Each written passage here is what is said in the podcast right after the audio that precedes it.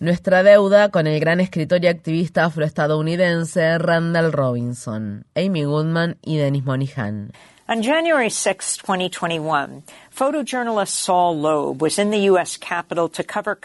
el 6 de enero de 2021, el reportero gráfico Saul Loeb concurrió al Capitolio de Estados Unidos para cubrir el recuento y certificación de votos del colegio electoral por parte del Congreso. Loeb terminó tomando algunas de las fotografías más icónicas de la insurrección que se suscitó finalmente ese día. Una de esas fotos muestra a cuatro hombres blancos sentados en la rotonda del Capitolio. Detrás de ellos cuelga un enorme cuadro, la rendición de Lord Cornwallis, que representa la victoria militar de George Washington sobre los británicos en 1781. Dos de los insurrectos están mirando hacia arriba, aparentemente hipnotizados por el enorme fresco que adorna la cúpula del Capitolio. El fresco, denominado la apoteosis de Washington, fue pintado por Constantino Brumidi en 1865. Tal como lo describe el sitio web de la oficina del arquitecto del Capitolio, la obra muestra el momento en que George Washington se eleva gloriosamente al cielo. La foto de Loeb nos trajo el recuerdo de otro perpicaz espectador de la misma obra, Randall Robinson, el destacado escritor y activista afroestadounidense que murió esta semana a la edad de 81 años. Robinson nació en 1941 en el estado de Virginia, donde regían las leyes segregacionistas de Jim Crow. Tras graduarse como abogado en la Facultad de Derecho de la Universidad de Harvard, Robinson se fue a trabajar a la ciudad de Washington, D.C. En 1977 cofundó la organización Transáfrica con el fin de impulsar una política exterior justa de Estados Unidos con respecto a los países africanos y caribeños. Randall Robinson fue arrestado en numerosas ocasiones en algunas de las manifestaciones más eficaces contra el apartheid sudafricano realizadas en Estados Unidos. También fue un acérrimo defensor del pueblo haitiano y alzó su voz contra los golpes de Estado en Haití que han contado con el respaldo de Estados Unidos y han tenido consecuencias devastadoras para ese país. Randall Robinson conversó numerosas veces con Democracy Now! En 2001, al hablar sobre su libro The Debt What America Owes to Blacks, La deuda, lo que Estados Unidos le debe a los negros, Robinson describió la repentina comprensión que experimentó mientras contemplaba el fresco de la rotonda del Capitolio. George Washington is there surrounded by 60 robed figures and 60 figuras vestidas con túnicas rodean a George Washington.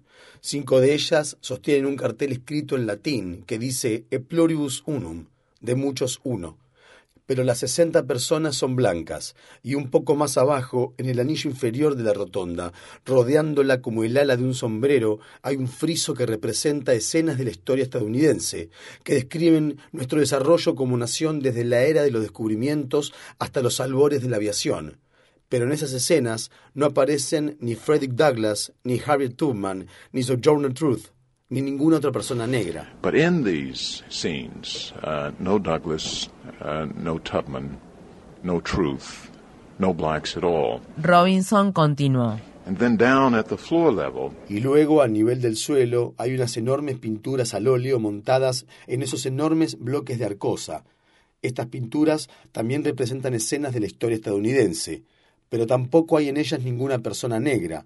Cuando comencé a leer sobre esta cuestión, descubrí que los bloques de Arcosa habían sido extraídos en el condado de Stafford, estado de Virginia, por esclavos. Personas esclavizadas llevaron estos bloques hasta el río Potomac, y personas esclavizadas fueron quienes transportaron estos bloques hasta el Capitolio y los colocaron allí. By slaves. Uh, they were hauled to the Capitol and put in place. Poco después de la publicación de su libro The Debt, Randall Robinson se mudó con su esposa a la isla caribeña de San Cristóbal y Nieves, el país natal de ella. Robinson explicó el porqué de esta decisión. Uh, Quería vivir durante algún tiempo, en algún momento de mi vida, en una sociedad donde la raza no fuera una muralla, en la que se pudiera vivir más allá de eso, sin sentir constantemente que es un obstáculo en el camino.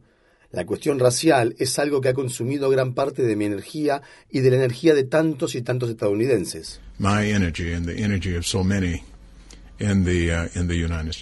En 2004 viajamos junto con Randall Robinson, la congresista Maxine Waters y algunas personas más a la República Centroafricana en un pequeño avión alquilado. El objetivo del viaje era rescatar a Jean-Bertrand Aristide, el presidente de Haití elegido democráticamente, que había sido trasladado a la fuerza a ese país en un avión estadounidense tras el golpe de Estado respaldado por Estados Unidos que lo destituyó del poder. Este grupo se reunió con el dictador François Bozizé, el presidente de la República Centroafricana en ese entonces, quien dijo que no podía liberar a Aristide sin el permiso de Estados Unidos. Altos funcionarios del gobierno de Bush advirtieron entonces a la familia Aristide que no regresara al hemisferio occidental. En el vuelo de retorno a Jamaica con los Aristide, Randall Robinson se burló de esa advertencia. ¿El hemisferio de quién? se preguntó. Robinson defendió a las víctimas del racismo ya sea en Sudáfrica, en Haití o en Estados Unidos. Su libro The Debt sigue siendo uno de los alegatos más convincentes a favor de las reparaciones para los descendientes de personas esclavizadas. En la introducción del libro escribió una reflexión sobre la rotonda del Capitolio. No podía liberarme completamente de este hechizo. Todo lo que había en esa sala era sobrecogedor. La magnitud de la obra y su arte, el tamaño de la cámara circular, la altura y la majestuosidad de la cúpula.